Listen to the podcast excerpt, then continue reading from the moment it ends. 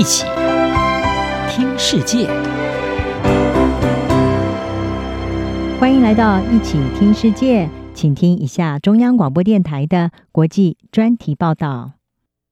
您现在收听的是《制衡中国文化科技影响力：美国重返教科文组织》。联合国教科文组织日前宣布，美国计划从今年七月起重新加入主管教育、科学与文化的联合国专门机构。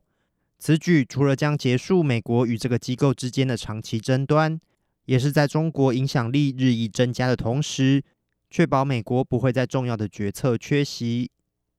美国因为与教科文组织之间的争议，过去曾有将近二十年的时间脱离这个组织，随后在二零零三年重新加入。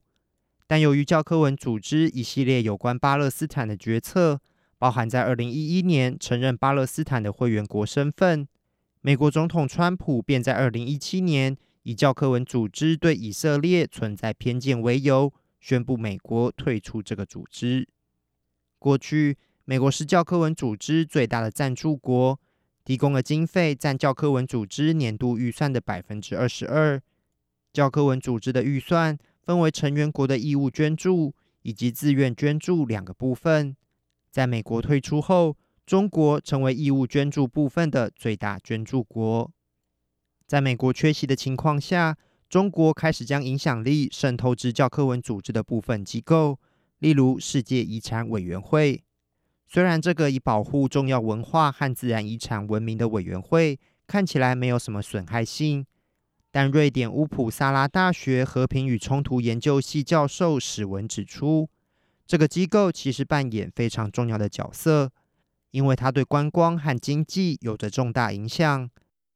例如，在二零二一年，当时由中国担任主席国的世界遗产委员会有意把澳洲的大堡礁列入世界遗产的濒危名单中。虽然大堡礁最后没有被列入。但这起事件加剧了澳洲与中国之间的政治紧张。澳洲认为此举将让澳洲失去大量的就业机会，并对澳洲的旅游收入带来重大损失。史文表示，当你担任主席时，你对哪些地方应该被列为遗产有很强的控制权。此外，前美国国际开发署署长阿特伍特二零二一年曾警告。中国和俄罗斯等国家正积极参与制定教科文组织的议程。阿特伍特指出，北京一直努力要把教科文组织的一级机关国际教育局从日内瓦迁至上海。这个机构支持各国政府为开发中国家设计教育课程。另一方面，中国也推动让教科文组织与中国的一带一路倡议签署一项合作协议。再再反映出中国企图在联合国的多边体系中拓展权力与影响力。另一方面，中国对教科文组织的影响力也反映在处理新疆问题的态度上。教科文组织虽然积极应对俄罗斯入侵乌克兰所造成的文化破坏，但这个机构明显对新疆问题保持沉默。非营利组织维吾尔人权项目今年二月发布一份报告，指控中国对维吾尔等少数民族进行大规模关押与迫害，并破坏了被部分教科文组织列为文化遗产的传统文化。但教科文组织却依旧认定中国是这些遗产的保护者。维吾尔人权项目认为，教科文组织违反了自己的标准。